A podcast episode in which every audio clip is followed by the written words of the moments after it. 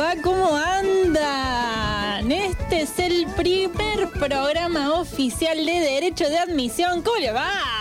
¡Aplausos! Sí, pero yo acá vine la semana pasada. ¿eh? ¿Cómo es? Sí, pero he dicho oficial, oficial. Ah, Fue piloto, acá hay fue- un programa blue y un programa oficial. Claro. ¿Hay, un- hay uno solidario o no? Claro.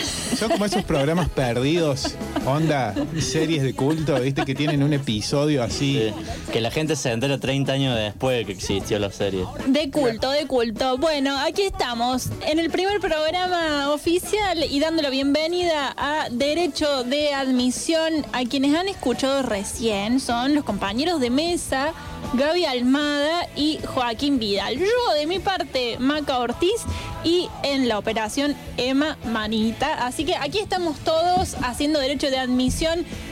Venía pensando algo, ¿no? Vieron, ustedes sabrán la constitución, ¿no? Es un poco de. Acá hay mucho de abogacía, mucho hombre de, de leyes, hombres del bien, gente, co- gente como uno. ¿El qué?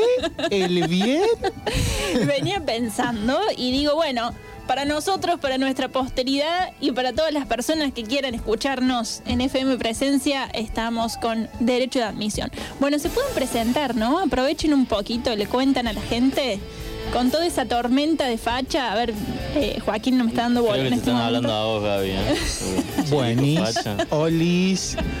Bueno, mi nombre es Gabriel Almada, soy abogado, amigo de Maca, amigo de Joaco. Eh, nada, surgió esta idea un poco de informar de modo relajado cuestiones de derecho. O sea, en el Eh, primer programa ya les dijo que está acá solamente por ser amigo de. O sea, este si Soy el nosotros repartiéramos grupo. vacunas, ese estaría vacunado. Puestos de radio VIP. Es un puesto- Polémica. Es un puesto VIP, polémico. No pudo conseguir una vacuna, consiguió un programa de radio. Y bueno, es lo que cada, hay. cada uno consigue lo que puede, o sea. Cada uno in- eh, procura sus vacunaciones. Eh, cuéntele a la gente, Bueno. usted que habló recién. Nombre, Usted colegio. Eh, soy Joaquín Vidal, colegio yo no me acuerdo porque fui hace muchos años. Mm. Eh, y bueno, también soy amigo de. No me, no me conocen a mí. ¿eh? ¿De quién? Ajá, no sé. Esas cosas no se dicen. Él no sabe de quién es, amigo. Yo soy el si te he visto, no me acuerdo, no sé ah, quién sos. está muy bien, está muy bien. Hola está muy Capo, ¿cómo te va? Estoy bien. Y por aquí quien les habla, bueno, Maca Ortiz, eh, ¿qué decirles? Comunicadora social de unos veintitantos años. Aquí estamos, vamos con un... Porque uno no con- estudia 10 años al pedo para de- no decir qué es. O sea, si vos estudiaste 6 años, te, te mataste, tenés que decir qué título Tenés que ostentar. Tenés que, hola, tenés que ¿cómo tirar título, nobleza, Claro. todo. Más vale. A mí, a, mí me, a mí me respetás, ¿viste? Soy comunicadora, ¿qué te pasa? que se respeta. Estamos acá un poco con esta, esta juntada de gente, este triunvirato, este triángulo, no sé qué más decir. Pasa que hoy empezó pasapalabra y estoy con, con los sinónimos así, a full, a full. Siempre con la palabra. Además no poder. Bueno, hablando de cuestiones cultas, arranca marzo. Pasamos de pasapalabra a hacer culto. Ah, claro, cultura, la cultura. La cultura muy amplia, De muy cero a cien. amplia. sí, sí. en muy poco tiempo. Eh, arrancó marzo, arrancó el ciclo lectivo. Luego de todo un año de, de pandemia, de cuarentena, han arrancado los chicos, eh, en gran parte, en realidad. Eh, bueno, complicado. He visto varios memes por ahí que personificaban eh, a los representantes del Ministerio de Salud, el inicio del ciclo lectivo y la información que se estaba manejando. En realidad hay muchas confusiones al respecto y muchas realidades diferentes. Siempre sabemos que cada escuela es una realidad y ahora con esto y con este inicio de clases se ha evidenciado mucho más. O sea, si una escuela es una realidad, si cada escuela es una realidad distinta, con esto se ha evidenciado mucho más. La mm, llegada de kits sanitarios, eh, las realidades de cómo se organiza cada escuela con su infraestructura y los chicos, que de mi parte quería tomarme este bloquecito para hablar fundamentalmente de ellos. Eh, si nos ponemos a ver los tres pilares y los tres ejes de todo lo que es un circuito educativo es con los profes, los padres y eh, los chicos. Eso es una comunidad educativa. Y realmente siempre todo lo que es la población de docentes eh, siempre está bastante postergada. Ahora vienen con un año de pandemia encima, con un trabajo doble y muchísimo más que antes. No, no es necesario poner un, un índice, ni un porcentaje, ni un número para que se sepa y para que se vea que los profes han eh, tenido que ampliar su horario de trabajo, estar conectados 100% a full todo el tiempo. Los papás están cansados, los papás han adaptado su, eh, su, casa, su clase, la casa que se convierte en aula y demás.